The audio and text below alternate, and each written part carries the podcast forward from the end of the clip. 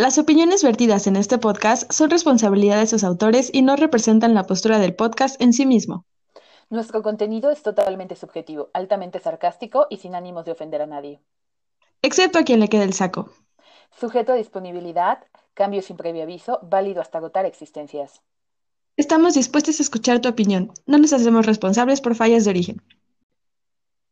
La dimensión desconocida. Ok. Hola, tía, ¿cómo te va? Muy bien, ¿y a ti, tía? Pues bien, hoy hice camote en mi helado y pan de muerto. ¿Camote en tu helado? Sí. Ahora Ay. sí se come. Muy bien. Yo hoy hice puré de papa, pero próximamente voy a intentar hacer puré de camote por sugerencia de la tía Ats, porque a mí no me gusta el camote, pero ella dice que solo es porque no he comido buen camote. Aunque ahora que lo pienso, oye, eso no es como... Perdón, intenté aguantarme la risa, pero es que seguías y seguías.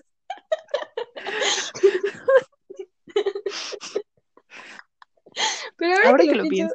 Ese es un mal argumento, porque es como decir, no sabes si no te gustan los hombres porque no has probado hombres, o sea, no, No, pero, o sea, me refiero a, por ejemplo, lo, solo has comido camote en mi helado. Yo tampoco soy fan de ese camote. O sea, lo hago porque es, porque son las fechas y va en mi altar y todo, ¿no?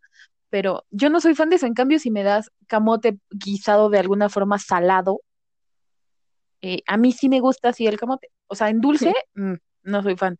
Pero en, en, en guisado salado, ¿te gusta el yo camote, amiga?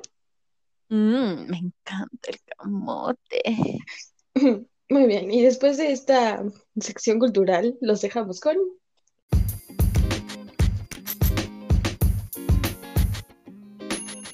Bienvenidos todos, el podcast que no sabías que necesitabas, por tus tías millennials feministas favoritas. Este es un capítulo especial porque justo cuando estamos sacando esto, si todo sale bien, claro está, es Día de Muertos. ¡Yay! Chumbalaca, chumbalaca, chumbala. Ahora sí que nos pusimos ad hoc con la temporada y pueden imaginarnos vestidas de brujas mientras estamos grabando este bello episodio. Se me acaba de ocurrir un disfraz genial que seguramente jamás haré porque requiere de mucho esfuerzo. ¿Sabes lo que es el zompantli? ¿No? ¿Qué es el zompantli? Ay, Dios, estoy muy mal de la cabeza. Recordemos que no soy una persona normal. Bueno, son estos arreglos de cráneos que hacían los aztecas, los mexicas, en realidad, donde atravesaban por la sien este, cráneos con un palo, o sea, los empalaban y hacían varias hileras, tipo un abaco, pero de cráneos. Eso estaría padre como para un disfraz en, en grupo, ¿no? Ajá, sí, justo, estaba genial, estaría genial. Y van todos juntos y nada más así te pegas varios como cráneos. No sé, estaría cool. Sí, no, no vayan a intentar atravesarse el cráneo, por favor. Sí, Luego no nos vayan a andar diciendo que les damos malos consejos y que lo intentaron en su casa. No lo vayan a intentar, por favor. no lo hagan, o sea, yo solo dije que estaría Siempre- chido y ya X. Siempre con supervisión de un adulto. Responsable, no vale si son adultos y responsables, por favor. Ok, y a todo esto, ¿ustedes saben de dónde viene esta bonita tradición de el Día de Muertos? Pero antes que nada, Ame, ¿qué es el Día de Muertos? Pues es el día donde se celebra a los muertos. Pues es una celebración mexicana, ¿no? O sea, se, Eh, se celebran cosas parecidas en, en muchos lados, pero Día de Muertos como tal es mexicana, ¿no? mm, sí, aunque por ejemplo en Francia hay una palabra específica para esta fecha que es la Toussaint, que son todos los santos. Es el Día de todos los santos. Ajá, sí, o sea, la, la celebración religiosa es el Día de Todos los Santos, la celebración católica, y se celebra en muchos lados, pero el Día de Muertos es como mexicano y con y se pone su altar, se va al panteón, o sea, es Claro. como- es yo creo que de las celebraciones que nos quedan hoy día, la que tiene mayor reminiscencia de las culturas prehispánicas, ¿no?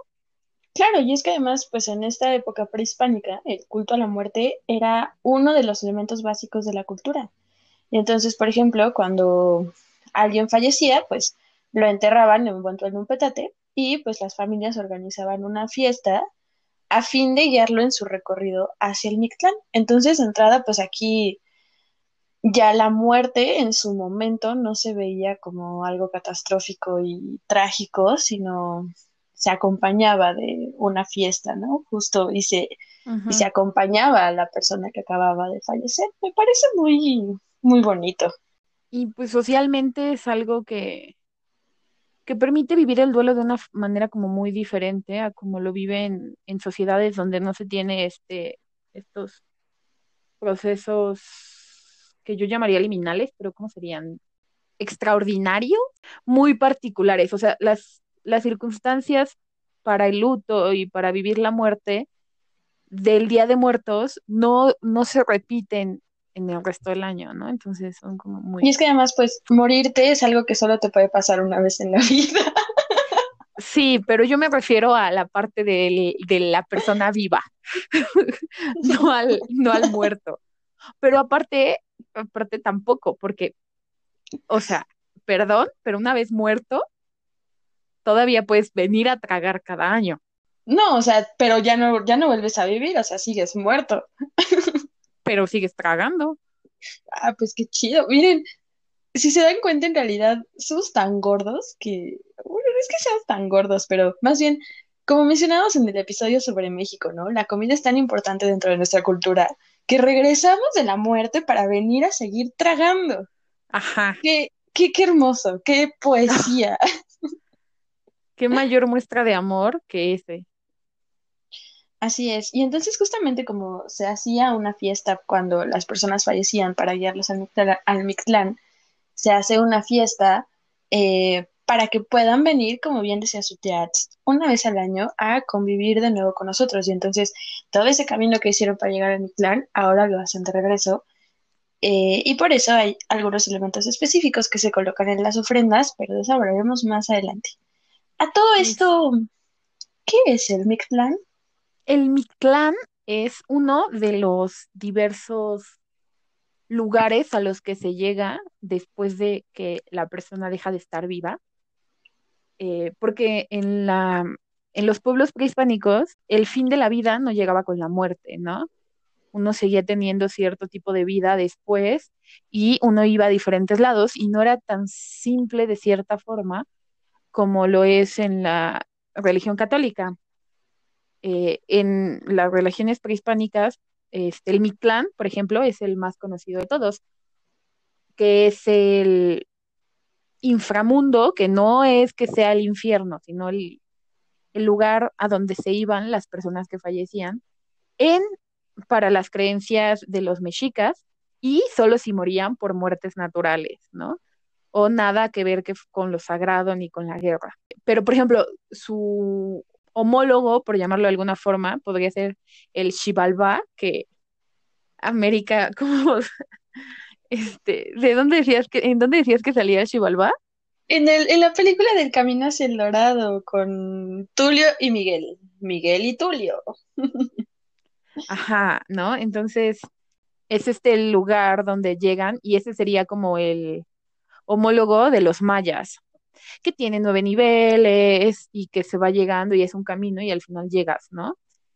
Pues, en, eh, por ejemplo, el Mictlán tiene siete lugares, siete niveles, siete, pues, lugares a los que llegas, pero no es tan simple porque, por ejemplo, Por lo que estuve investigando, dicen que un alma puede tardar hasta cuatro años en llegar al Mictlán.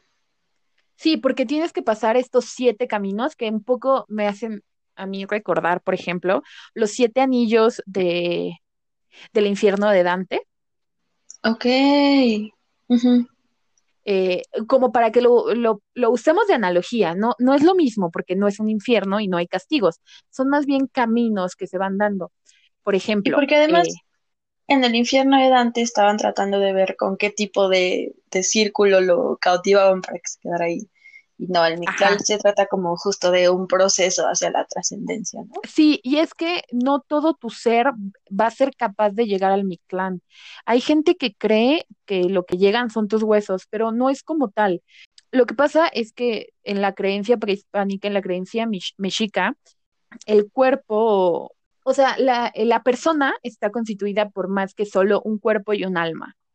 para los mexicas.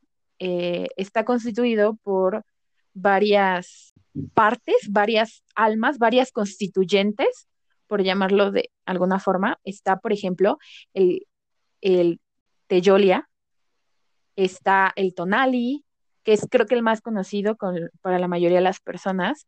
Está el Iyotl, el Nahuali, y está como el cuerpo, ¿no?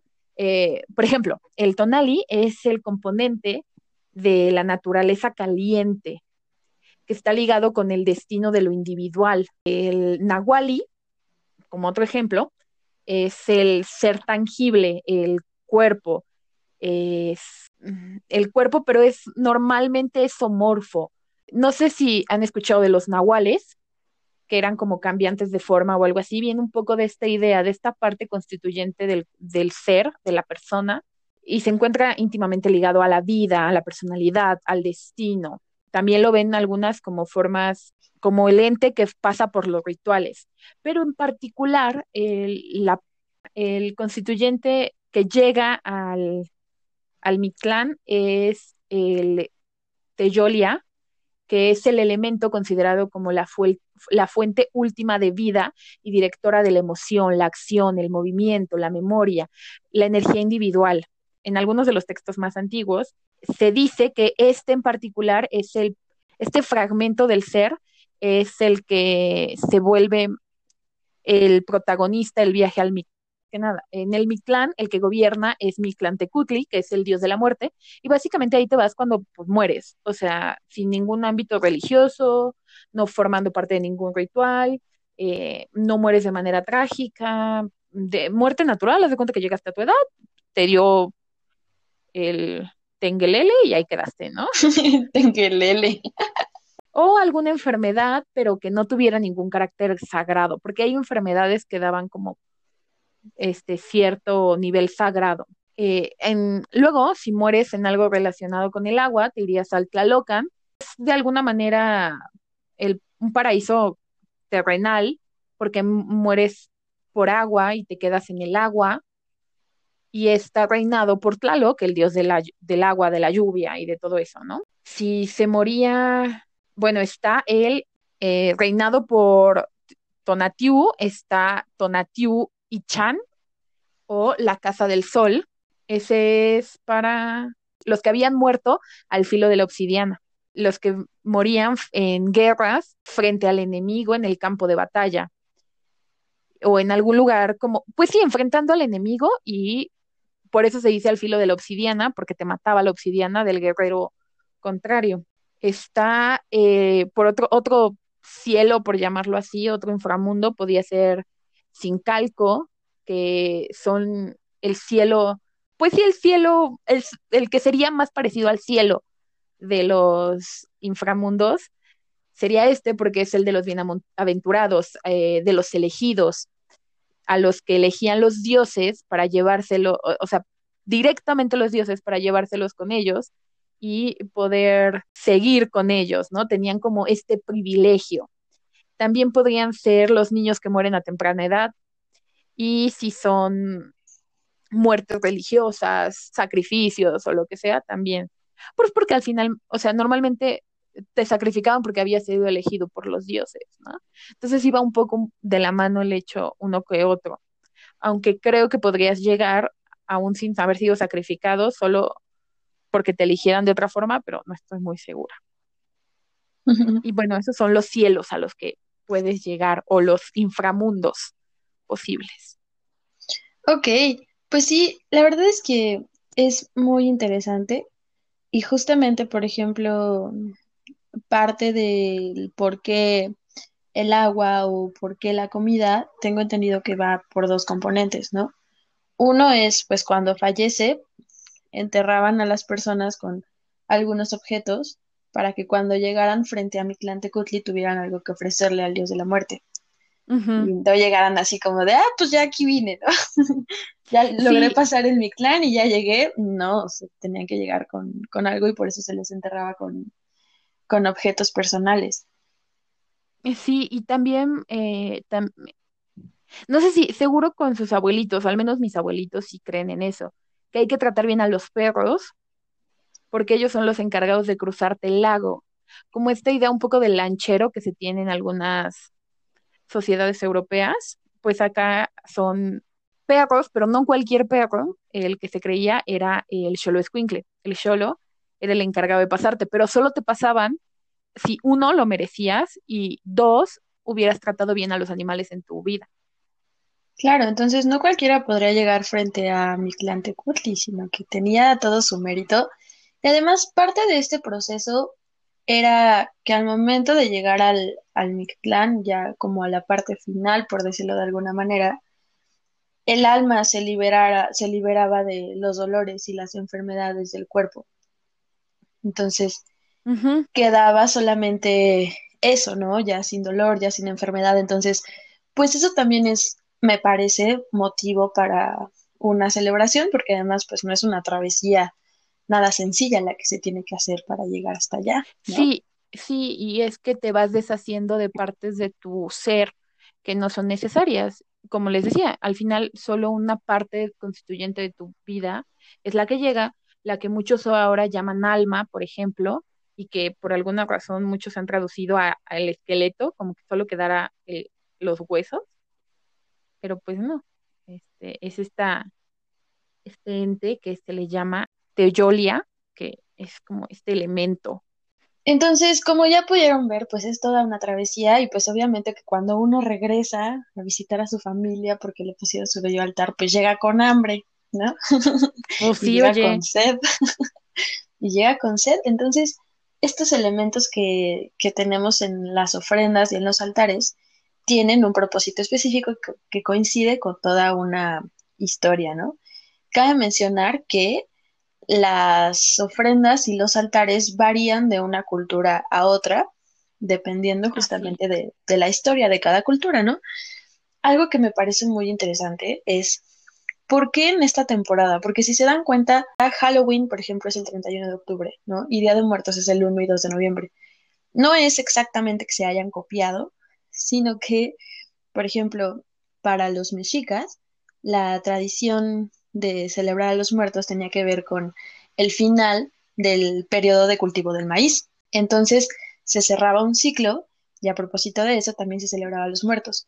Y curiosamente, más adelante vamos a hablar de los orígenes de Halloween, pero la fecha también coincide con el final de una época de cultivo, ¿no? Y cuando termina el verano y empieza el otoño. Entonces es curioso cómo estos ciclos, a pesar de, de la cultura, coinciden más o menos en las fechas y sobre todo la importancia de la agricultura al momento de eh, definir las tradiciones propias de una cultura. Eso a mí me parece muy, muy interesante.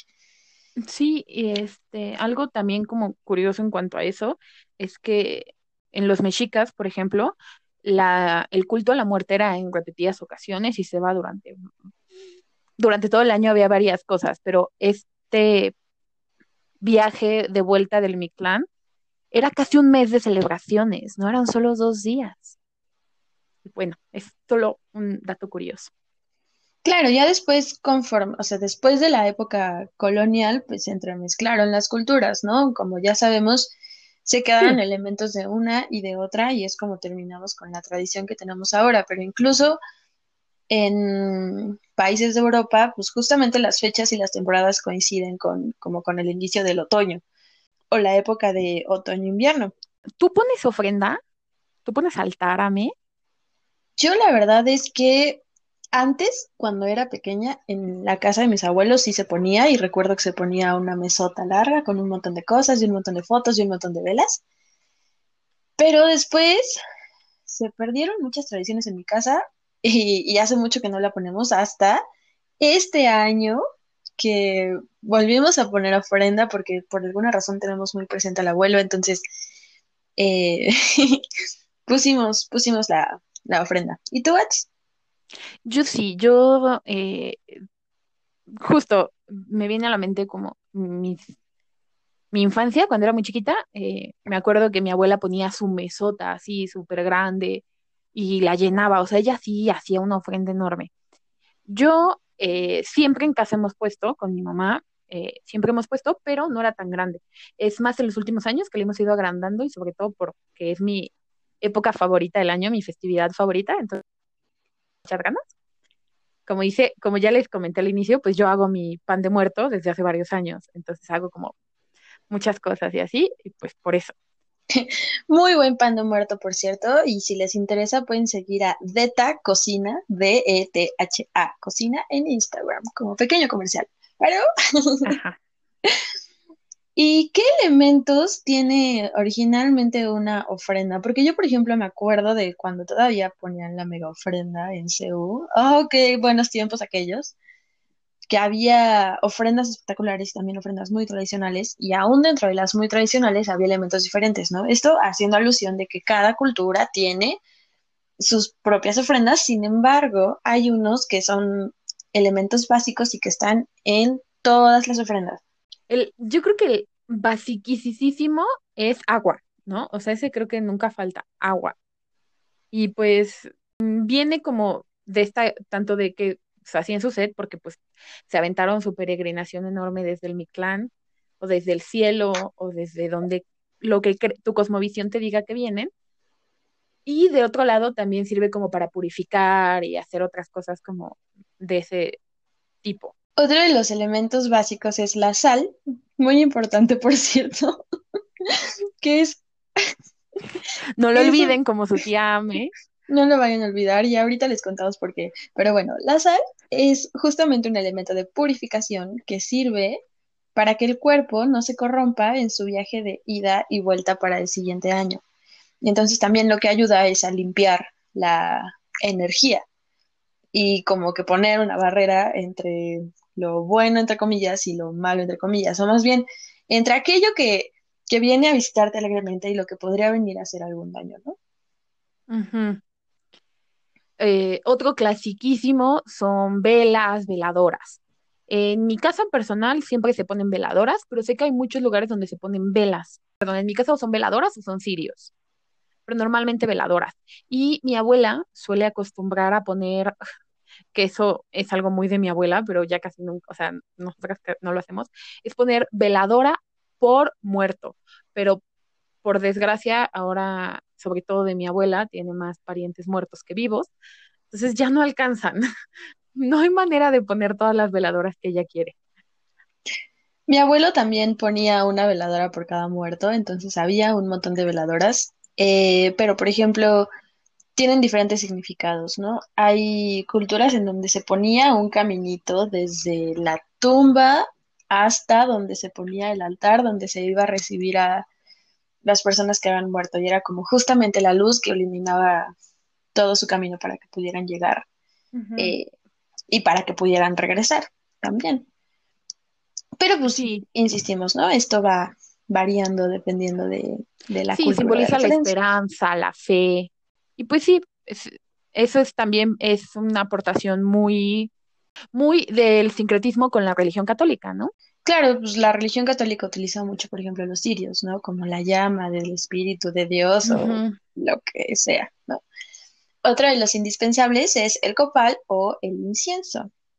Cabe mencionar que pues el copal era ofrecido eh, tradicionalmente por los indígenas a sus dioses, ya que en ese momento pues el incienso todavía no se conocía y pues el incienso llegó en realidad con los españoles.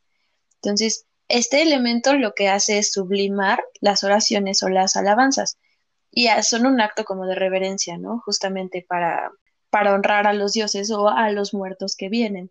Y también se utiliza para limpiar el lugar de los malos espíritus y para que así el alma pueda llegar a tu casa sin que tenga ningún peligro. Ajá, y bueno, como todo esto es eh, este, se usa un poco también como para cortar la, distancia o como para abrir el camino no, no solo la, la luz de las velas es como para enseñar el camino, este es como para abrirlo, para permitir que almas pasen de un, de un nivel a otro. Claro, el copal Y- tiene un simbolismo muy espiritual. Y huele muy rico. Eh, otra cosa como súper elemental son las flores. Eh, en su mayoría podemos hablar de la flor de cempasúchil como la máxima en estas, pero en la antigüedad había eh, flores a los muertos. Para las culturas prehispánicas había incluso orquídeas, orquídeas particulares y normalmente en colores naranjas, que era, que representaba como la luz del sol, y hace un poco el mismo significado que la vela o las veladoras, pero para la cultura prehispánica.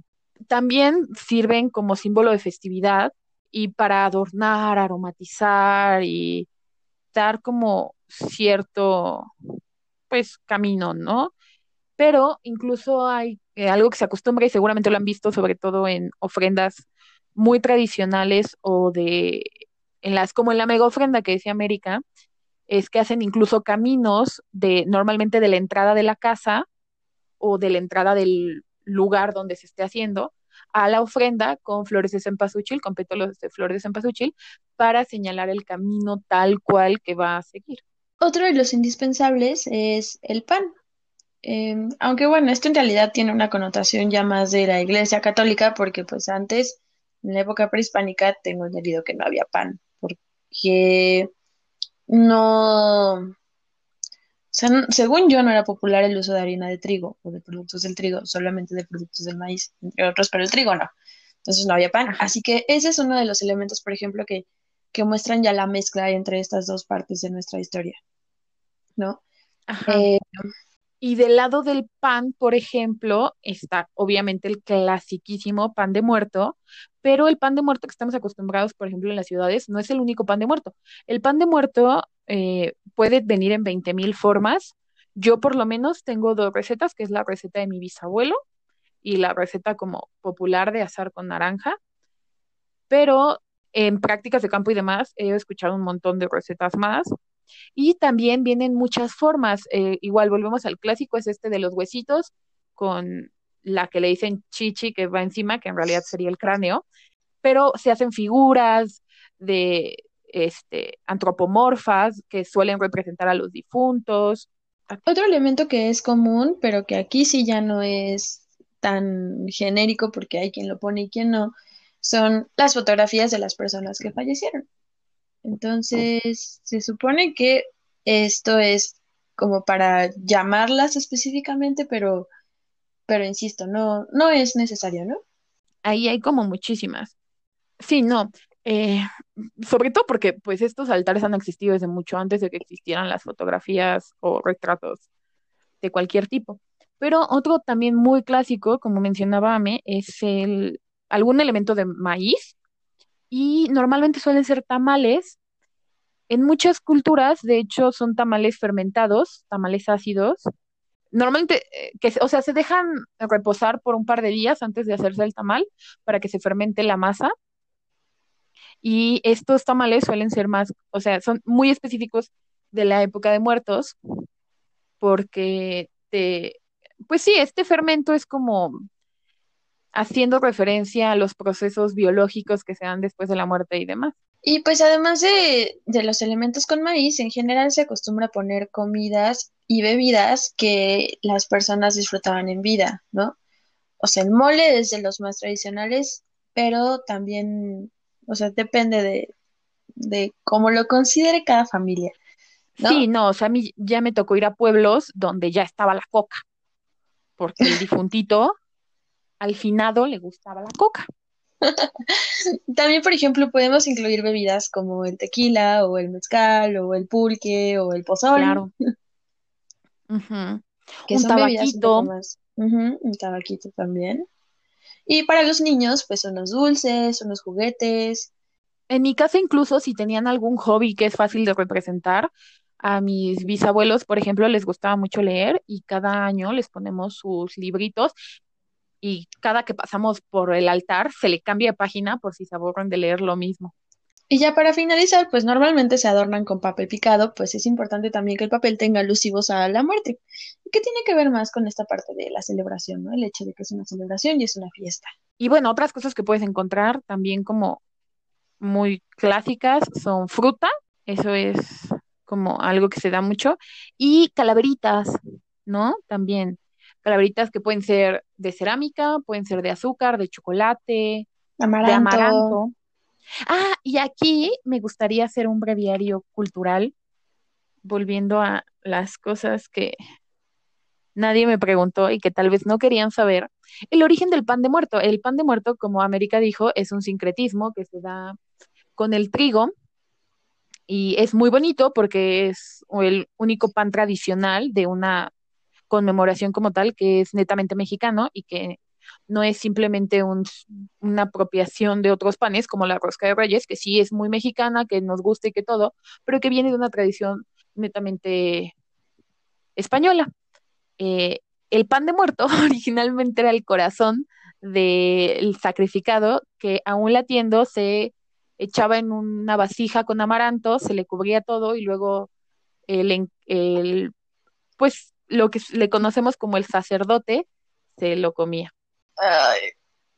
Amigo, sí, tú sabes quién eres. Espero que no estés escuchando esto porque de por sí te da cosa el pan de muerto. Ahora te va a dar más cosa.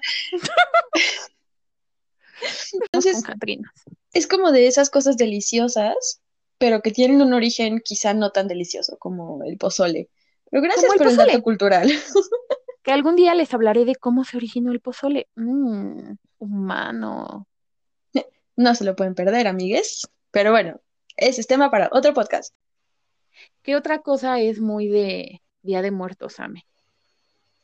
Am, ¿qué cosa es muy del Día de Muertos? Morirse. Ah, no, perdón por el mal chiste. Sí, fue muy malo.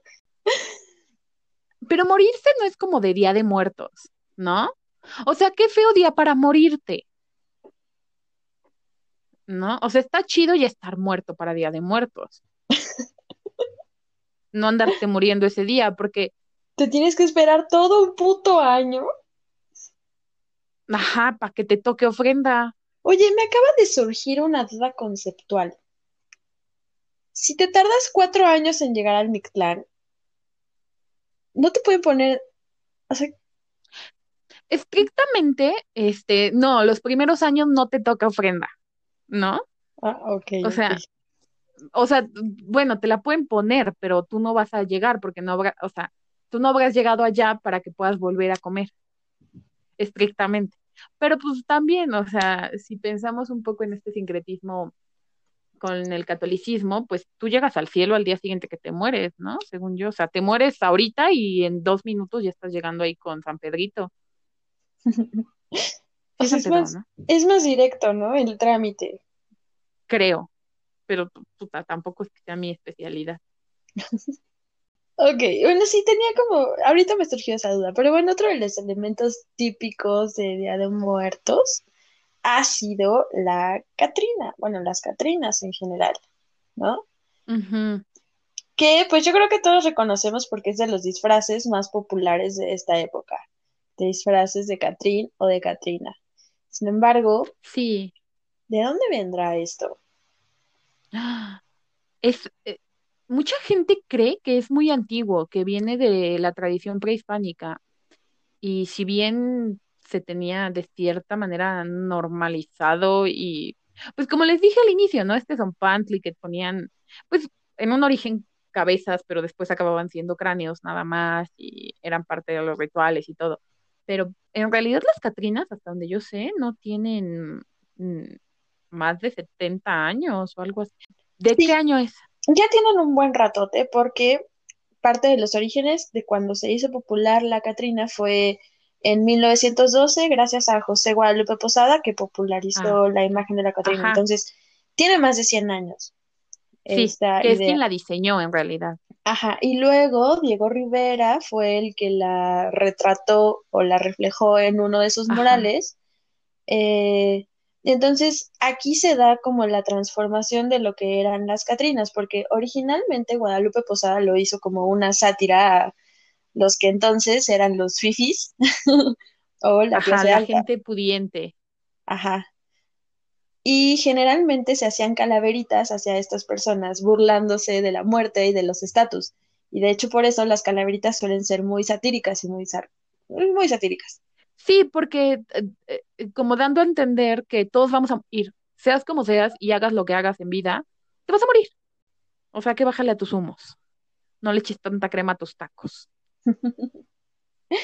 Y bueno, ya gracias a Diego Rivera, o más bien a partir de que Diego, Diego Rivera la reflejó como muralista, pues se le quitó un poco esta crítica social que tenía en el origen y se dotó más de elegancia, eh, como se representa actualmente, ¿no? O sea, las Catrinas siempre se ven muy elegantes. No, pero según yo desde un origen eran elegantes, porque justo hacían de, mira, o sea, sí te puedes poner toda garigoleada, pero vas a seguir siendo una calaca. Más bien como que dejó de ser algo satírico a ser algo identitario del mexicano, creo que esa es la diferencia, ¿no?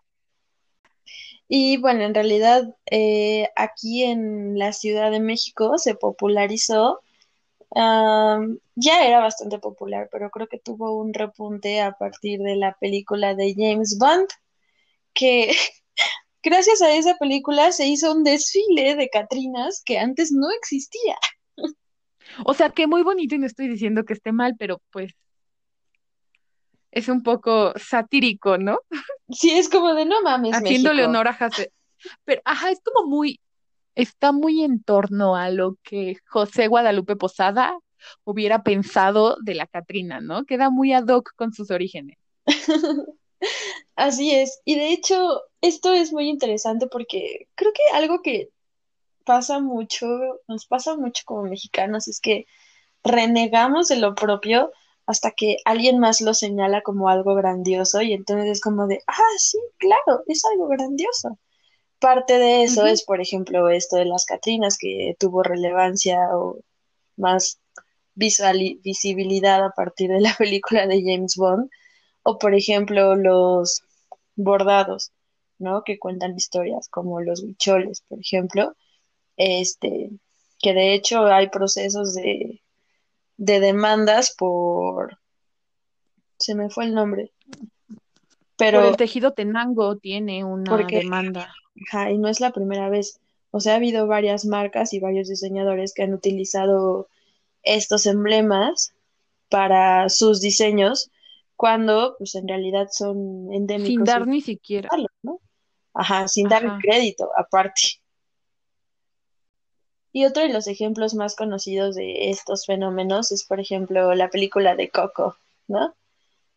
El Sí. Recuérdame. Con esto no queremos decir que sea mal ni todo eso. O sea, por ejemplo, algo que está muy padre es que se está dando esta internacionalización de una tradición muy mexicana y que mucha gente no conocía y que los que la conocían creían que era como adorar a la... O sea, lo confundían con la adoración a la Santa Muerte, por ejemplo, o con ritos satánicos y cosas por el estilo, pero pues que no tienen nada que ver. Entonces es esto padre que mucha gente se entere y que se entere de que somos los la única cultura del mundo que venimos de la muerte para seguir tragando, ¿no? Que además, eh, bueno, Coco ciertamente tiene su mérito porque pues no es que lo hayan hecho solo a partir de lo que creían y lo que conocían, sino que de verdad se dieron a la tarea de hacer su propia investigación acerca del significado de Día de Muertos, ¿no? Eh, y pues sí, reflejan algunos aspectos de la cultura mexicana, pero lo que llama la atención con todos estos fenómenos es justamente la mezcolanza entre culturas, ¿no? Porque al fin y al cabo, por mucho que intenten retratarlo, pues no se salva de elementos que tienen que meter para hacerlo más atractivo para el público al que va presentado, ¿no? Sí, o elementos como el que no le dejan pasar a todas las ánimas de regreso, ¿no? O Ajá, que te metan una aduana donde, pues, donde te mm, filtren, eso es como la green card hasta, o sea, ajá, ¿no? O sea, o como la si visa, no tienes visa, no pasas. ajá, exacto, y que en realidad, mira, no lo había pensado hasta ahora que lo mencionas, pero Pero sí es como, digo, en realidad en la tradición, pues no se reservan el derecho de admisión, sino que... De hecho, hay un día, hay días en particular, por eso, o sea, yo por ejemplo ya tengo mi ofrenda puesta, y es que desde el 28 empiezan a llegar diferentes ánimas, y entre ellas hay días donde llegan las ánimas sin hogar o las ánimas olvidadas y cosas así, entonces, tan es así que pueden llegar otro día. Y aquí lo interesante es cómo se van nutriendo las tradiciones y se van como rebotando, ¿no? Y se va haciendo una mezcolanza y se van añadiendo diferentes significados conforme vamos avanzando a lo largo de nuestra historia y pues vamos y nos vamos mezclando con otras culturas, ¿no? Y de hecho, creo que de lo más eh, típico, lo más obvio, pues es la mezcla de Día de Muertos con Halloween. Es tan la mezcla que, por ejemplo, en Estados Unidos, Halloween y sus fiestas son el 31 de octubre. Y en México pedir calaverita o, bueno, eh, eh, pedir calaverita es algo más mexicano, pero bueno, ir por dulces en el sentido de Halloween o hacer fiestas y lo que sea, se da yo creo que más o menos desde el 28 que empiezan los días de muerto hasta el 2 de noviembre, ¿no? Ajá. Pero Halloween es más que solo las fiestas y es más que solo el disfraz. De hecho, tiene un origen como muy complejo. Claro, em, nos pusimos a investigar un poco sobre Halloween y en realidad tiene, hay diferentes teorías acerca de cuál es el origen de esta celebración. Pero bueno, empezando por el nombre, pues Halloween es una contracción de All Hallows Evening. Eh, también se conoce como All Halloween o Víspera de Todos los Santos o Noche de Todos los Santos, dependiendo de en qué país, a qué país se le pregunte, ¿no? y en muchos países se celebra el 31 de octubre. O sea, como dijimos, eh, es muy interesante cómo la agricultura se relaciona tanto con estas festividades porque una de las teorías sostiene que muchas tradiciones de Halloween pudieron haber sido influenciadas por los antiguos festivales de cosecha celtas, particularmente por un festival eh, que se llama, no, la verdad es que no sé cómo se pronuncia, así que el intento es Samhain, que se escribe Samhain, eh, y que pudo haber tenido raíces paganas. Investigamos un poco acerca de lo que era pagano, porque bueno, al menos yo personalmente no lo tenía muy claro. Eh, yo como crecí en una escuela católica, pues a mí me enseñaron que lo pagano eran como las cosas del diablo y la brujería y la hechicería y, demás. Eh, ya investigando un poquito más, sí puede ser eso, pero no solamente es eso, ¿no? O sea, básicamente lo pagano es una religión que no entra ni en la cristiana, ni en la, ni en la católica, ni dentro del judaísmo, pero pues tiene sus, sus propias creencias y sus propios esquemas y su propia cosmovisión, ¿no? Bueno, en general se piensa que pues los antiguos celtas creían que eh, la línea que une a este mundo con el otro mundo se estrechaba con la llegada del Samhain, que les decía hace rato, y esto permitía que los espíritus, tanto buenos como malos, pudieran pasar de un mundo a otro. Entonces es curioso cómo, dependiendo de las culturas, se tiene mucho esta concepción entre la vida y la muerte, ¿no? Y entre el mundo de los vivos y el mundo de los muertos, y cómo con estas coincidencias de ciclos se pueden romper también estas barreras, ¿no? Y convivimos todos, vivos y no vivos en, en este espacio-tiempo. Entonces con esto, pues de acuerdo con los celtas, los ancestros familiares eran invitados y homenajeados, mientras que los espíritus dañinos eran alejados. Entonces la idea de usar estos trajes horribles y de decorar las casas horribles en Halloween era para que eh, se alejaran los malos espíritus, ya que pues se, reconocían como iguales y no hacían ningún daño. Entonces esta idea pues en realidad era para, para protegernos. Otra práctica común era, por ejemplo, la, el consumo de alimentos y bebidas. Y pues se celebraban incluso banquetes en las tumbas de los antepasados en, en algunos países. Ahora, lo que mencionaba como de pedir calaverita y demás, en México es también ya como una mezcla entre lo original de pedir calaverita y lo que se hace en Estados Unidos, ¿no? De ir a pedir dulces. En Estados Unidos, principalmente, o bueno, en donde se celebra Halloween, se menciona como, ahorita ya es dulce o truco, pero lo original era truco o trato, del inglés trick or treat. En, en general, pues se trata de una leyenda muy popular que tiene origen céltico también, eh, en la cual no solo los espíritus de los difuntos eran libres para vagar por esta tierra en la noche de Halloween, sino que eh, toda clase de entes, ¿no? Procedientes de todos los reinos. Entonces, como que se rompían todas las barreras y todos los espíritus podían venir. Y entre ellos había uno que era especialmente malvado, eh, que deambulaba por los pueblos y aldeas y que iba de casa en casa pidiendo precisamente esto, truco o trato. Entonces, según esta leyenda, lo mejor que podías hacer era aceptar el trato, sin importar lo que, lo que ese trato implicara, era mejor hacerlo, porque si no, el truco lo que hacía era poner una maldición sobre ti, sobre la casa o sobre la familia. Entonces era siempre mejor eh, aceptar el, el trato.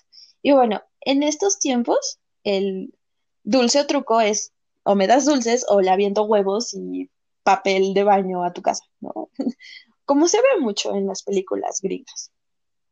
Hay, de hecho, hay quien cree que después la festividad de Todos Santos o de Todos los Santos o Día de Todos los Santos, que es la festividad católica, se imparte después de, o sea, gracias a esta, cuando llega la religión católica a estos pueblos paganos o celtas eh, y quieren meter esta pues la verdad es que la religión católica es muy buena para crear sincretismos, así como lo hizo con el, con el Día de Muertos, por ejemplo. En lugar de decir deja de adorar y deja de creer y deja de hacer todo eso, eh, da esta pequeña transformación a ser el Día de Todos los Santos, eh, donde sí había como este tipo de, acercamiento, de ritual y todo, pero era solo para los seres que estaban en el cielo y por eso de todos los santos, donde se abrían las los puertas del cielo para que bajaran y convivieran sanamente con nosotros.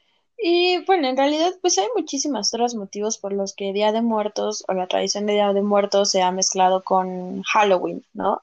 Que tiene que ver con aspectos sociales, culturales y hasta políticos y económicos. Pero sería interesante quizás hacer un episodio sobre la relación México-Estados Unidos. Sería algo muy complejo y muy político, pero ya me están dando ganas de hacerlo. Así que tal vez. Pero bueno, mientras tanto... Eh, ese es tema para otro podcast. Mientras tanto... Ajá, sí. Y mientras tanto, les vamos a dejar con su obvio, muy esperada sección. Déjame contarte que... Déjame contarte que... Déjame contarte.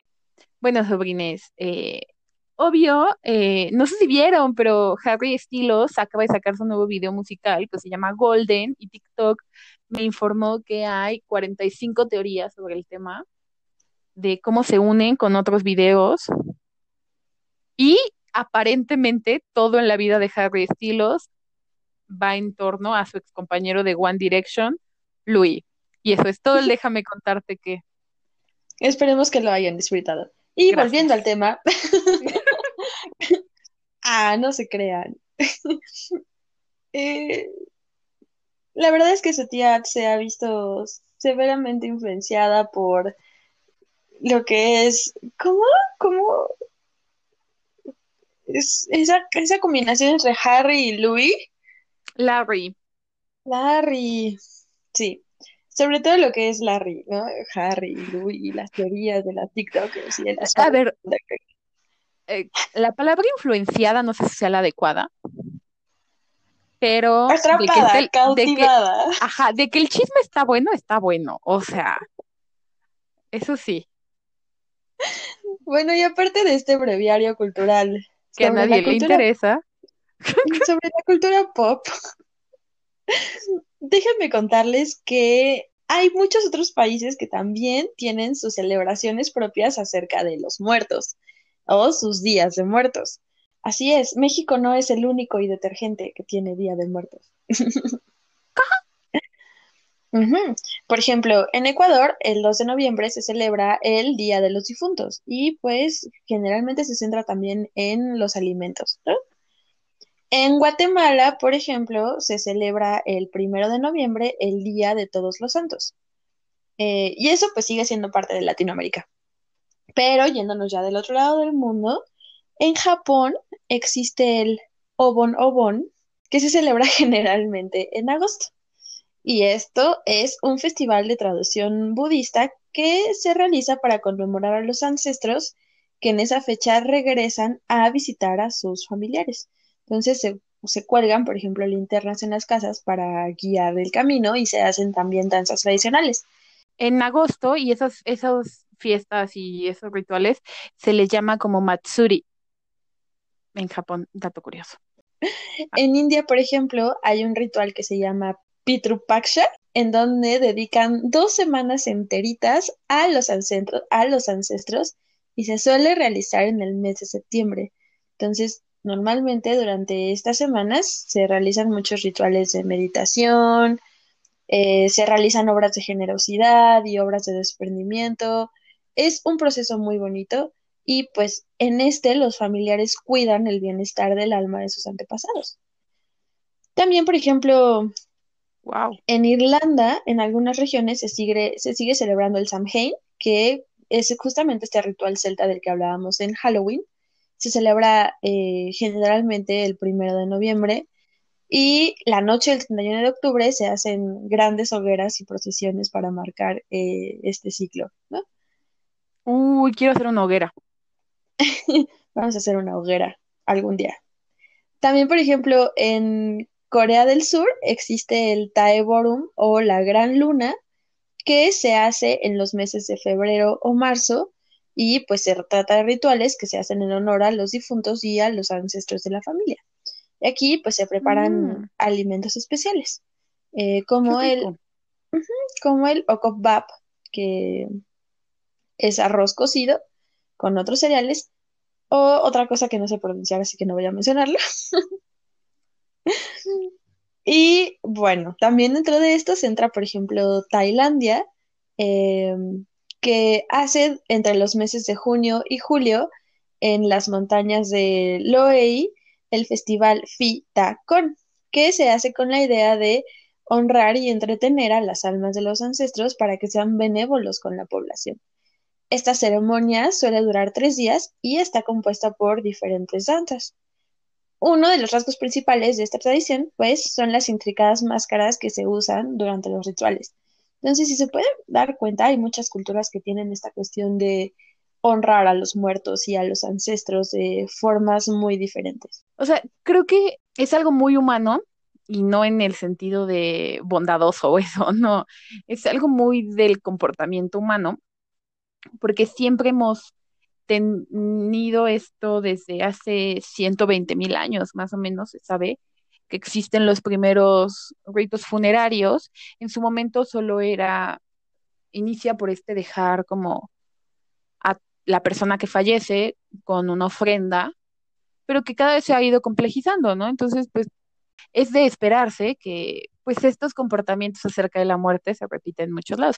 Igual no, no todos son en el mismo ámbito de festividad que lo hace los mexicanos, que bueno, que lo hacemos los mexicanos, pero pues también igual no todos son grises y, y lamentos como lo hacen en otras culturas, ¿no? Creo que para todo hay, para todo roto hay un descosido, ¿cómo dice? Oye, ando muy refranes. Siempre hay un roto para un descosido. Y volviendo al tema, otra cosa muy popular de estas fechas es, por ejemplo, el ponernos a ver películas de terror, ¿no? O generalmente en estas fechas salen películas de terror nuevas. Eh, O sea, justamente, ¿muy común para quién? Porque yo ni de chiste. no, o sea, no es que tú lo hagas, pero dime si no todo a tu No, no, no, alrededor, no, no, no, todo a no, tu no. Ah, está lleno de publicidad de Halloween sola con eso. No, no, no. mm, mm. Ese es Bueno, del demonio. fuera del mundo de su tía Ads, en el mundo normal de la gente cotidiana, Sí, claro, es cuando más sacan. Que el conjuro, Annabelle, el conjuro. Es que no veo películas de terror, entonces no conozco, pero sí es muy de esta época. Eh, o por ejemplo, las películas de Halloween, o sea que literal se llaman Halloween. Yo ubico Halloween Town. ¿Funciona? Ah, O Nightmare Before Christmas, ¿se mm, llama? ¿Sí? sí, la de Jack, el extraño mundo de Jack. Ah, gracias, es que no me acordaba cómo se llamaba en español. No, creo que la vi una vez, o sea, ni siquiera es por eso, es porque literal en mi cabeza no está esa información. Entonces, normalmente es una época así como de susto y misterio, ¿no? Y salen a relucir, por ejemplo, todas las leyendas. Digo, aquí no vamos a hablar de leyendas porque sería todo un tema para un episodio en especial. Pero Hmm. sí podemos hablar de los miedos del siglo XXI y de la vida adulta.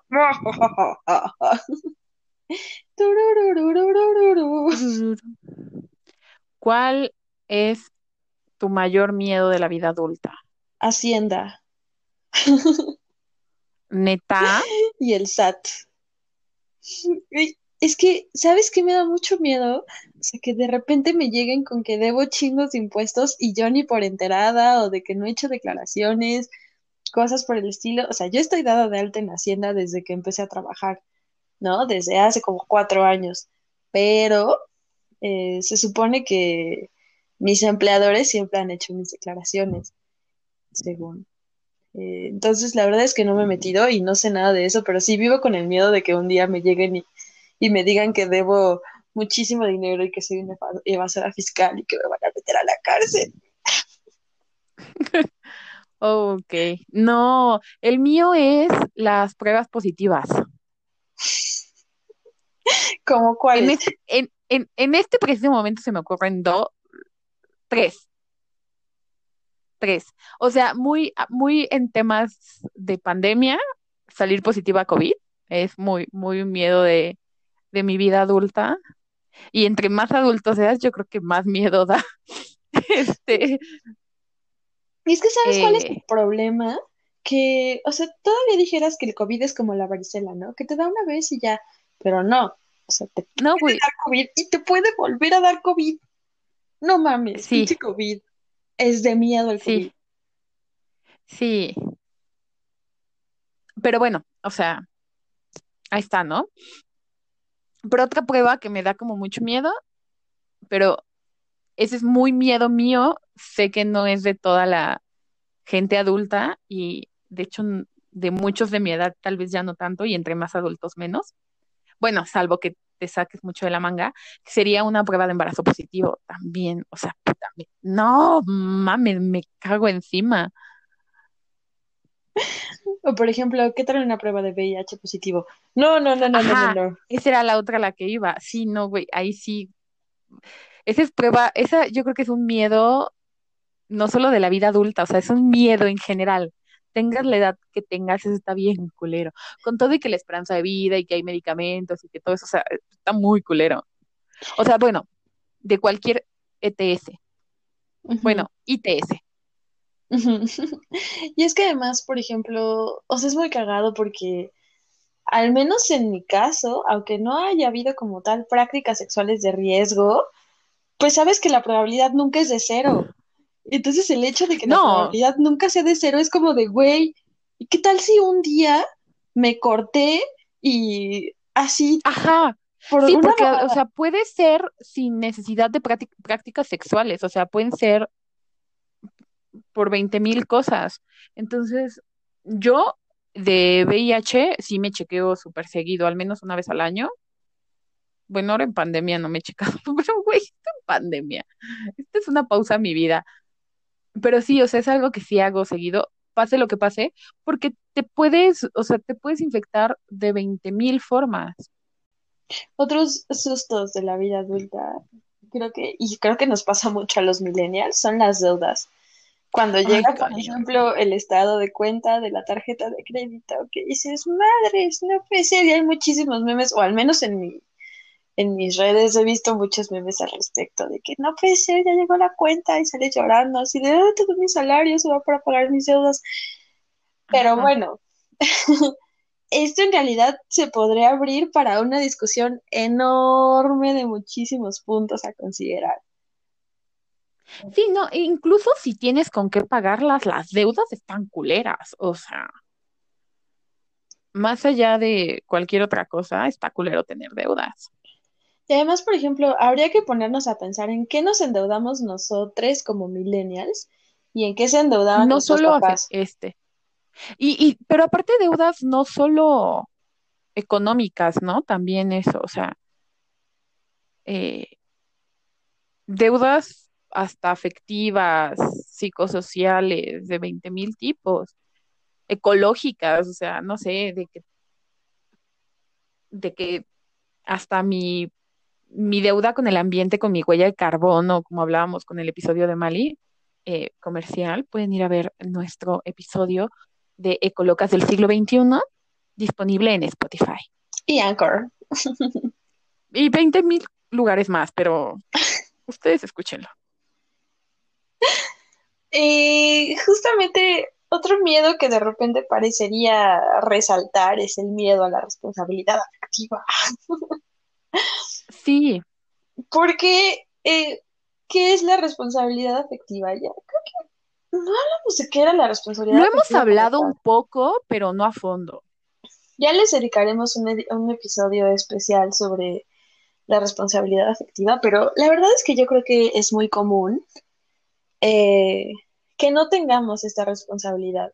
Pasa, por ejemplo, desde que estás saliendo con varias personas a la vez, pero no lo comentas y dices, pero pues es que al final no somos nada, pues igual y no son nada, pero eso no te evade de la responsabilidad afectiva. Aunque no sé si en este punto es más un miedo tal cual o si es más bien como por desconocimiento y falta de empatía sobre los demás, las demás personas.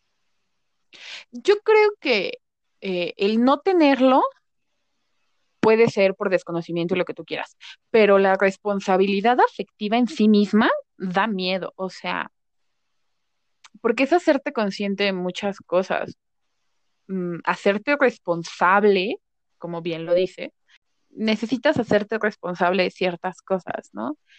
Y las responsabilidades en general eh, dan miedo, asustan y todo, pero si tienen que ver con un carácter afectivo o psicológico, asustan el doble, porque no lo puedes medir, no puedes, no lo puedes ser tangible, no puedes cuantificarlo. Entonces se vuelve muy complicado evaluar qué cosas sí, qué cosas no. Y ante la incertidumbre, una respuesta lógica es el miedo. Y es que además, justamente, como bien dices, creo que todo tiene mucho que ver con que no estamos acostumbrados a hablar de nuestras emociones y a hablar de cómo nos sentimos. Entonces eso hace muchísimo más complicada la comunicación, ¿no? Porque justo no sabemos cómo se lo va a tomar la otra persona y eso por supuesto que da miedo. Y mencionaste algo muy importante que es eh, la incertidumbre. Generalmente a lo que más le tenemos miedo es a las cosas que no entendemos o que no conocemos bien. Y desafortunadamente mm, tenemos ahorita una incertidumbre horrible y asquerosa acerca del futuro en muchos sentidos. No sabemos qué va a pasar con el medio ambiente y por lo tanto con la vida en la Tierra, no solo para los humanos, sino para todas las formas de vida. No sabemos, por ejemplo, qué va a pasar con el, con las crisis económicas, que seguramente se va a poner todo muy horrible. Tenemos incertidumbre laboral, incertidumbre económica, incertidumbre también en cuanto a nuestra salud, en cuanto a nuestro retiro, un montón de cosas que ciertamente pueden generar mucha ansiedad acerca de qué es lo que voy a hacer con mi vida y qué es lo que va a pasar. No puede ser. Sí, o sea, ya es complicado, sobre todo ahorita que estamos en plena crisis sanitaria, hablar de cualquier cosa segura para, para fin de año y ¿qué nos quedan? ¿Dos meses? Pues ya no hablemos de muchas otras cosas que no sabemos si van a pasar o no van a pasar, ¿no? Eh, ni siquiera sabemos qué personas vamos a llegar a, a- vivas al 2021 y digo vamos porque yo estoy, eh, ¿cómo es esta corriente que dicen como de, de lo digo para que se cumpla? Ah, la ley de la atracción. Estoy, ajá, yo estoy aplicando ley de la atracción, en la cual no creo, pero pues uno tiene que tener todas sus velitas encendidas. O sea, Sí, pues no creo, pero, pero decir que estoy eh, en la ley de la atracción no me quita nada tampoco. ajá. Ay, qué miedo un novio. Ah, no, ¿verdad? Así no era. Bueno, y pues, o sea, esos son como muchos miedos que, que podemos tener. Y aparte de eso, pues están como más ad hoc con la época y con este episodio, el miedo a los eventos paranormales y a las cosas desconocidas y a esas experiencias extrañas que algunas personas hemos tenido. Bueno, si le preguntan a su tía, probablemente les va a decir que ella no cree en esas cosas y es muy escéptica. Yo soy una de las personas más escépticas que pueden conocer. Sí he vivido alguna que otra experiencia que no sé explicar, pero sé yo, en, o sea, yo sé que el que no la puede explicar no significa que no tenga una explicación. Entonces, muy poco probable que me asusten esa clase de cosas. No sé. Pero, eh, por otro lado, cosa que nadie se explica y que cree que soy una ridícula, me dan mucho miedo las películas de miedo, de terror, de horror. Pero es porque cuando veo esas películas hay de dos, o las racionalizo y entonces me burlo de cada pendejada que hacen las personas, o las vivo y entonces me paniqueo. De cualquier forma, no disfruto verlas, entonces, pues, ¿para qué las veo? Y es que además hay un componente muy extraño en esto del terror, porque al final nos hace segregar adrenalina y eso nos Ujú. pone más activos y nos hace sentir bien de cierta manera. ¿Y qué experiencias has tenido que no sepas cómo explicar? Eh, bueno, esa es una experiencia en la cual formo parte, pero que quien tiene más del, de la historia es mi mamá, por llamarlo. Cuando mi abuelo falleció hace ya muchos, muchos, muchos años, porque mi abuelo era una persona muy vieja, cuando murió, y bueno, ahora sería aún más vieja, pero pues ya se murió. Este, yo era muy cercana a él, posiblemente al día de hoy mi persona favorita, a pesar de que está muy muerta. Eh, y yo tuve un duelo muy complicado eh, y pasé años sin poder superar ese duelo, pero el primer año fue particularmente difícil y tuve muchas pesadillas. Eh, ah, y bueno, entonces me despertaba, la pasaba muy mal, iba y pues yo pequeña, no tan pequeña, pero suficientemente pequeña, iba y despertaba a mi mamá y le decía que estaba teniendo pesadillas, que no podía dormir y mi mamá venía a mi cuarto y se dormía conmigo. Y pues ya, a partir de ahí, eh, mi mamá lo hizo un par de ocasiones y en una de ellas dice que claramente sintió una presencia y luego de esa presencia, en una esquina de mi cuarto vio cómo se alzaba hacia el techo una figura que para ella, y que se proyectaba sobre todo el techo, que era una figura que era claramente para ella mi abuelo. Sin mi mamá haber hecho la conciencia de que podría ser por mi abuelo, en, para cuando lo empezó a sentir, digo. Qué ¿Tú loco. tienes alguna? Pues yo sí tengo varias. Yo sí tengo varias. eh, bueno, como probablemente ya sabrán algunos de ustedes, yo vivo cerca del bosque, ¿no? En un pueblo. En un pueblo cerca del bosque. Total que una vez eh, iba camino a mi casa y en el camino a mi casa, aunque está urbanizado, se alcanzan a ver los cerros alrededor, ¿no? Justamente Hasta los árboles. Ajá, o sea, se ve todo así súper cool. Y un día, así les juro, de verdad les juro que iba con mi mamá y de repente vi a lo lejos una bola de fuego encima de los cerros que se movió de un punto a otro y Ah, desapareció. esos también los he visto. Se movió de un punto a otro y desapareció y me quedé así de, no mames. Y me acuerdo y se me pone la piel chinita. Y, o sea, volteé a ver a mi mamá y me dijo, ¿también lo viste? Y yo así de, sí, dije, ah, ok, entonces no estoy loca. Y bueno, como ustedes sabrán, pues eh, se tiene asociado a que pueden ser brujas, ¿no? Porque dicen que se manifiestan en forma de bolas de fuego y que normalmente están en los bosques y en la noche y así se ven. De verdad, fue muy impresionante.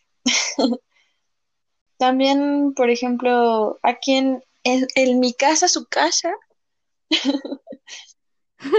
eh, de repente por temporadas se empiezan a escuchar muchos ruidos a cierta hora de la madrugada. A eso sí los he oído. Sí, imagínense, se llegaron a escuchar tan fuertes que en videollamadas tu tía los llegó a escuchar.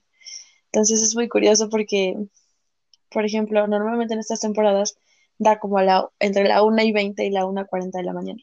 Entonces siempre es más o menos a la misma hora. Y al principio sí me sacaba de súper pedo. Pero ya después que empecé a captar que era como a la misma hora ya se me bajaba el susto y decía, bueno, ahorita se van a calmar los ruidos.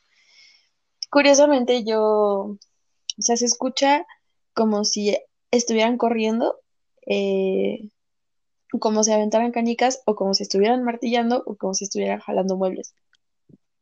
Entonces, este, pues yo tengo vecinos alrededor y arriba. Y generalmente en mi casa siempre se escuchan los ruidos de todos los vecinos. Entonces al principio era así como de, ay, pues quién sabe qué estará pasando que se escucha un chingo de ruido, ¿no? Y dije, eh, seguro son mis vecinos de arriba.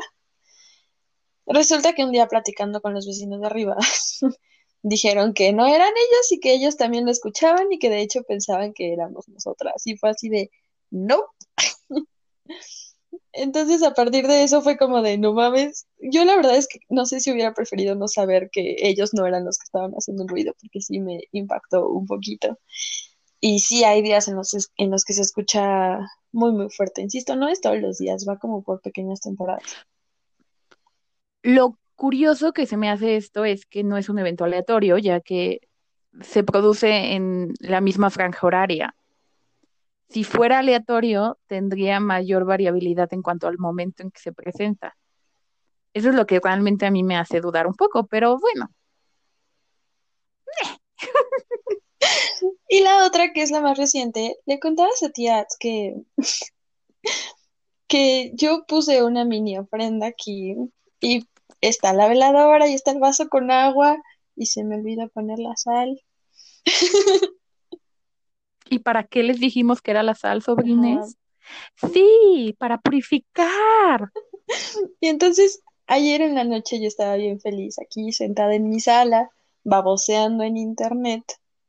Y de repente empecé a sentir como una vibra pesada y sentí miedo y sentí como cosa, ¿no? Y hasta se me cruzó por la mente así de, ¿qué tal si está viniendo un espíritu no deseable aquí? pero, o sea, yo no caí en cuenta de que no había puesto la sal. Y pues ya, o sea, no estuve mucho tiempo aquí en la sala en la noche porque me dio miedo y me subí a mi recámara, yo bien chillona, y le dije a mi mamá así como de, ay, es que tengo susto. ¿Y no te dio un pedazo de pan? No. Y Mm. curiosamente, o sea, no era algo que se sintiera en toda la casa, solo se sentía en la sala, porque en las recámaras no se sentía absolutamente nada. Eh, y por ejemplo, cuando son los ruidos en la madrugada, me he dado cuenta de que no importa en qué parte de la casa esté, se siente feo, ¿no?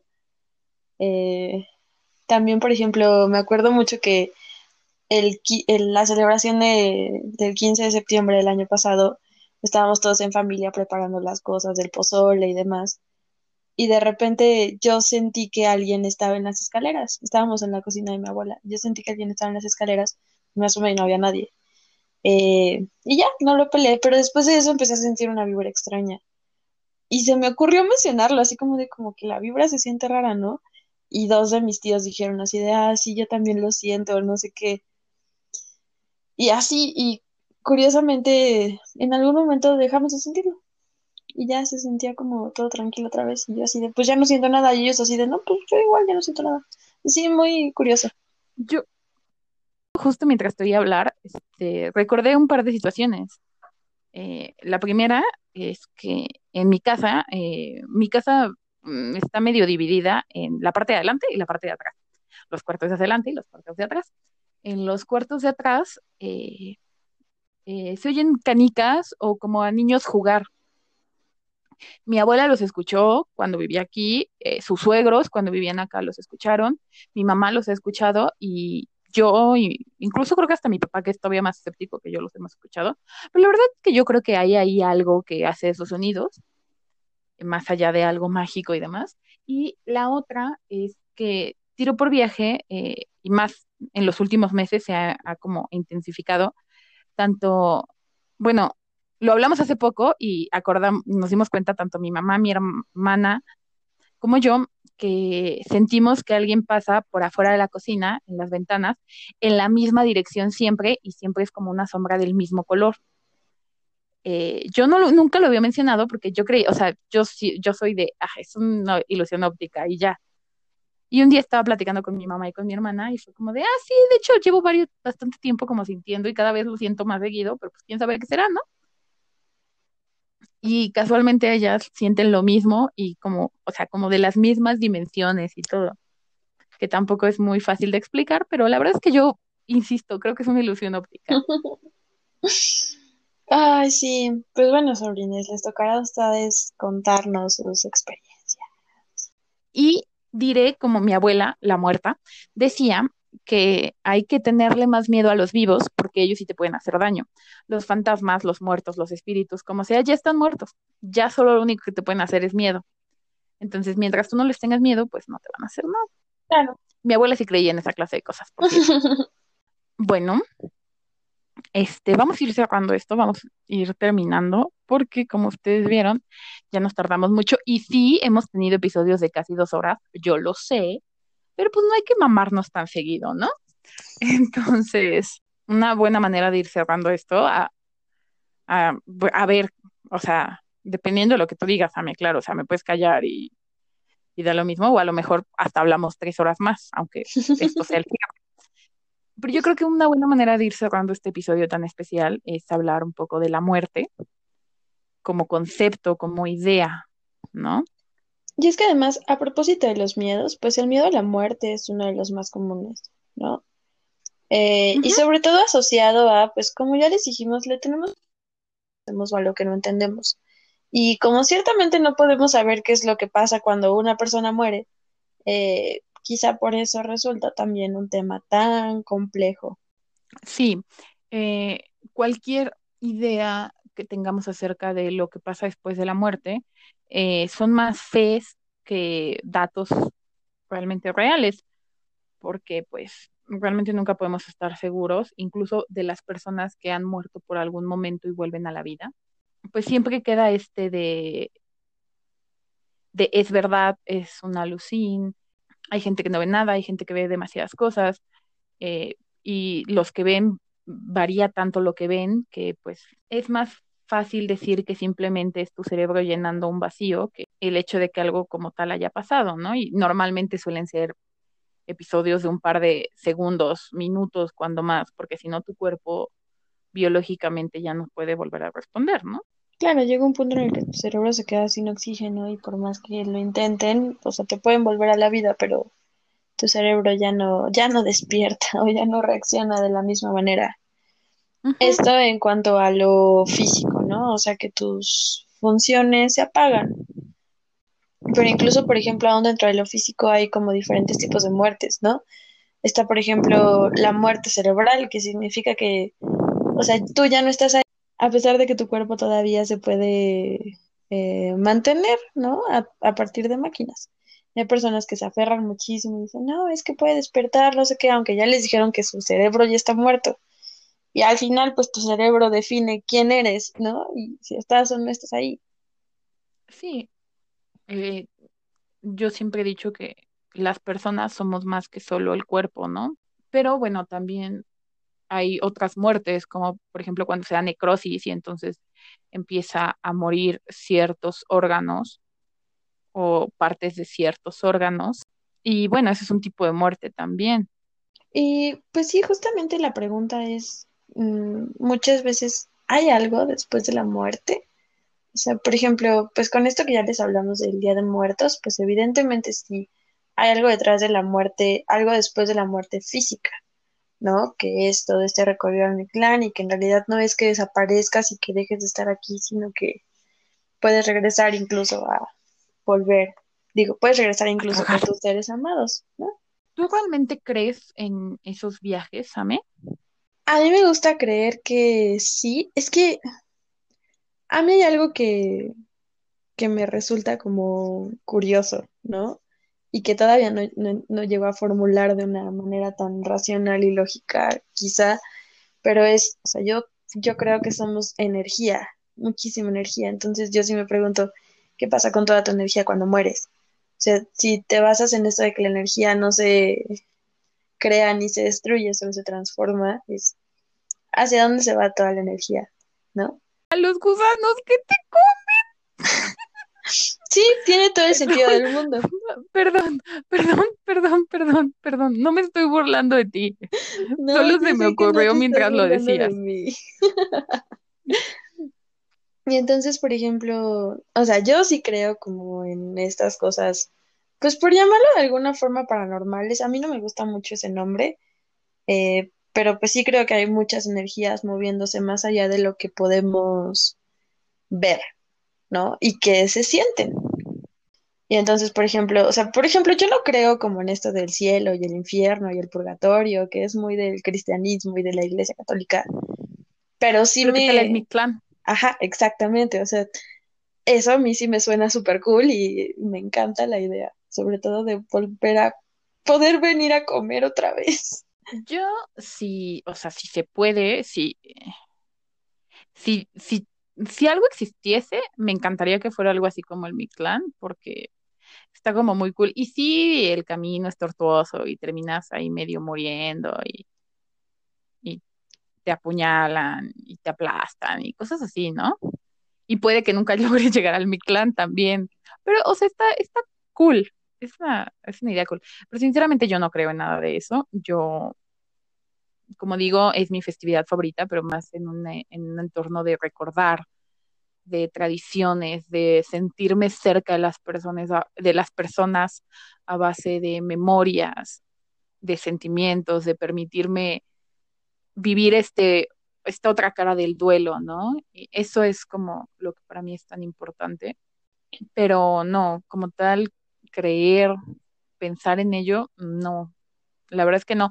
Pero me encanta filosóficamente el tema de la celebración de los muertos y todo el constructo que hay alrededor de eso.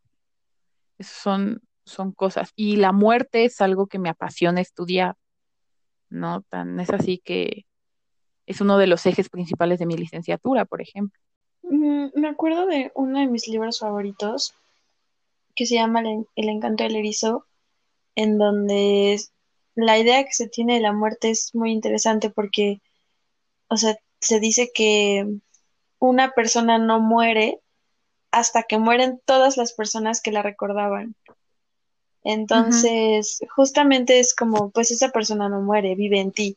Suena quizás hasta como católico porque dicen, Dios vive en ti, la chingada, pero no. O sea, se trata de que tú puedes mantener viva a esa persona, ¿no? De una u otra manera. Y creo que justamente lo complicado es que nos tendemos a aferrarnos mucho, ¿no? A lo que conocemos, a lo que tenemos tangible. Y entonces la idea de perderlo, pues nos puede causar pánico, ¿no? Sobre todo porque dices, pues, ¿qué va a ser de mí sin esa persona? No sé qué. Sí, Y pues la muerte es una forma irreversible de eso. Entonces yo creo que también por eso puede causar mucho miedo y mucha ansiedad, ¿no? Y sobre todo, pues, eh, ¿qué se sentirá? Yo la verdad me imagino que no se siente nada, porque pues justamente dejas de sentir, ¿no? yo creo que depende de que mueras, ¿no? O sea, O sea, si yo te creo que, atropella un camión, yo creo que mientras te mueres, o sea, sí puede ser muy doloroso, por ejemplo, las personas que tienen ah, cáncer, ok. ¿no? Pero ya el acto de morirte, no creo que duela, o sea, yo creo Sí, que no no, se pues siente yo nada, también creo lo mismo, te vas apagando. estoy muy de acuerdo contigo. Sí, sí, sí, sí. La Este, sí, yo agonía, también, la y agonía anterior, pues ya es diferente. creo que era Dumbledore, que me puede fallar, eh, que tiene una frase que decía como, la muerte es la última gran aventura, algo así. Y yo la verdad es que mm, no le tengo miedo a la muerte, y mucho es por eso, porque como que a lo largo de la vida siempre he pensado, ¿qué será? Es más mi curiosidad que otra cosa. O sea, pretendo que tarde mucho en llegar, pero cuando llegue, sé que al menos voy a tener una última respuesta. Mi curiosidad sí es algo que se va a ver saciado. Luego, si hablamos como de eh, de después de la muerte, bueno, siempre está, eh, diferentes religiones te dan diferentes posturas. Una que también me gusta, aparte de la del Mictlán, es esta idea de la reencarnación. De, la reencarnación es algo que me gusta mucho porque, pues no sé, es como esta idea de, de lo kármico, de los ciclos, de lo que siembras es lo que cosechas. Estoy muy con refranes el día de hoy. este, bueno, con todas estas ideas, pero también me surgen dudas, como justo te decía mientras armábamos este capítulo, es, ¿qué tiene que hacer mal una oruga para merecerse reencarnar en algo peor? ¿No? O sea, no, porque todavía si hablamos de, de otros animales, bueno, a los cuales les otorgan bien o mal, eh, depende, ¿no? Pero igual, pues todos los animales lo que buscan es la supervivencia, ¿no? Entonces, el bien es, es sobrevivir, el mal es morirte, pero, o sea, no sobrevivir, que sería morirte, pero entonces implicaría que cada animal que muere, pues lo hizo mal, entonces va para abajo. ¿o cómo? Yo la verdad es Me que... causa mucha curiosidad. Yo la verdad es que no sé mucho sobre esta teoría de la reencarnación. Yo menos, claramente. Ajá, pero, o sea, yo me imagino que no se trata tanto de que hayas hecho algo bueno o algo malo, porque al final eso sería como decir que unos animales son mejores que otros o unos seres son mejores que otros. Sí, también. Y eso no, o sea, tengo entendido que la religión que habla de la reencarnación no dice exactamente eso, entonces creo que más bien tiene que ver como con quizá lo que necesitas aprender en alguna etapa específica de tu existencia en esta, en este mundo, ¿no? Más que si hiciste algo bueno o algo malo. A lo mejor yo pensaría que puede ser un poco más hacia allá. La verdad es que les repito, pues no soy experta en, en temas de reencarnación, es simplemente la, la conjetura que yo me hago, ¿no? Igual por ahí Sí. vi una cosa que decía de la famosa luz al final del túnel, ¿no? Que decían, ¿y qué tal si la luz al final del túnel es la luz que ves cuando naces y estás atravesando el canal vaginal? Imagínate qué chinga. Pero, ajá, pero es de mi mismo nacimiento o vuelvo a nacer como persona, en otra persona, o sea, No, entiendo que se supone que naces en otra persona, ¿no? pues no sé. No sé, hay igual experiencias O a que lo mejor esto es un ciclo, o sea, así como se acaba, vuelvo a nacer como Ats.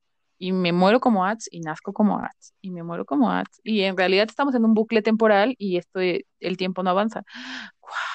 Claro, también está esa, como por ejemplo, o sea, esta teoría de las vidas pasadas, ¿no? O sea, de que, eh, o sea, las personas, como por ejemplo la película de Cloud Atlas, no sé si la hayan visto, es muy buena, pueden darse una vuelta y verla, pero habla justamente de, de cómo estás como predeterminada a encontrarte con ciertas personas una y otra vez a lo largo de tus vidas, ¿no? Es, es muy interesante. Y cómo todo se va amarrando. Fíjate que a mí eso sí me hace sentido. eh, sobre todo porque hay personas a las que conoces y de repente sientes como si las conocieras de toda la vida y sientes una conexión muy impresionante. Eh, es muy interesante. La verdad es que el tema de la muerte da para mucho. Es una discusión que podríamos tener por horas, horas y horas. Y bueno, si les interesa, podríamos incluso tenerla. Podríamos hablar de que, pero algo que quiero decir es que la muerte significa y los muertos significan. Es para mí una conclusión maravillosa, sobre todo hablando del Día de los Muertos, porque más allá de si existe algo o no después de que dejas de estar vivo, pues sí es como para las personas que seguimos vivas o que siguen vivas o que seguirán vivas cuando yo ya no esté. Es verdad que mi muerte y la muerte de cualquier persona va a significar no solo el hecho de que muera, sino una vez muerta voy a seguir significando, ¿no? Y por eso es que se festeja el Día de Muertos. En definitiva, como ya bien les dijo su tía, pues nos da para hablar muchísimo sobre esto. Bueno, y también significa el cómo mueren y el cómo se les da sepultura, ¿no? Claro, todo, todo, todos son rituales.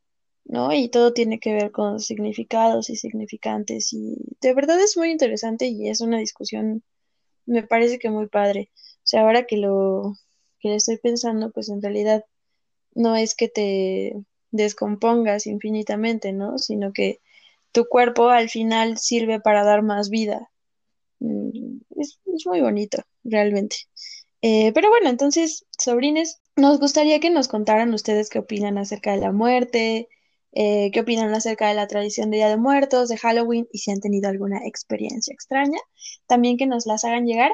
Para eso les dejamos nuestras adoradas redes sociales. Ya saben que nos encuentran en Facebook como Bienvenidos Todes. En Instagram como Bienvenides Todes. Y en Twitter como Bienvenide Todes. Y quiero hacer un agradecimiento especial a dos economistas muy queridos míos que se tomaron el tiempo para hacer una discusión acerca de nuestro episodio anterior en nuestra sección del Déjame contarte qué, donde hablamos, si no me recuerdan, de menstruación digna. Entonces, nos abrieron la discusión para hablar eh, sobre lo que significan los medios de producción, la relación con los impuestos, la responsabilidad de las, de las empresas, el sistema de salud, la responsabilidad del gobierno, las políticas públicas. Son temas muy interesantes que a mí la verdad sí me gustaría explorar más adelante. Entonces, les mando un abrazo enorme y de verdad todos nuestros agradecimientos para ustedes. Y pues ya saben que sus retroalimentaciones siempre son muy nutritivas y siempre las estamos considerando. Ya saben que siempre vamos a terminar esto con un gran consejo y en torno a toda la muerte eh, y demás, quiero por favor que sepan, y esto es un consejo muy serio, porque es algo que a mí me dieron en, en la escuela y que yo cada vez que puedo lo doy al resto de las personas, sobre todo estudiantes. Eh, si quieres comprar restos humanos, no lo haga, compa. La, primera, la verdad es que la primera vez que escuché esto sí fue como de, ¿qué? ¿Cómo que comprar restos humanos? Eh, pero pues ya después su tía me explicó que pues los usan diferentes profesiones para trabajar con ellos y para estudiar y demás, entonces me hizo sentido. Y bueno, también recuerden que si alguien pide gatitos negros para la adopción en estas fechas, no, recuerden que o sea, son fechas susceptibles, entonces aguas con las personas que estén pidiendo gatitos negros en adopción. Hay que, si pueden, incluso denunciar estos perfiles, porque generalmente no son para buenas intenciones. Entonces cuidan mucho a los gatitos sin más por el momento, ¿no? No los dé, No se los dé, compa. Sí, no.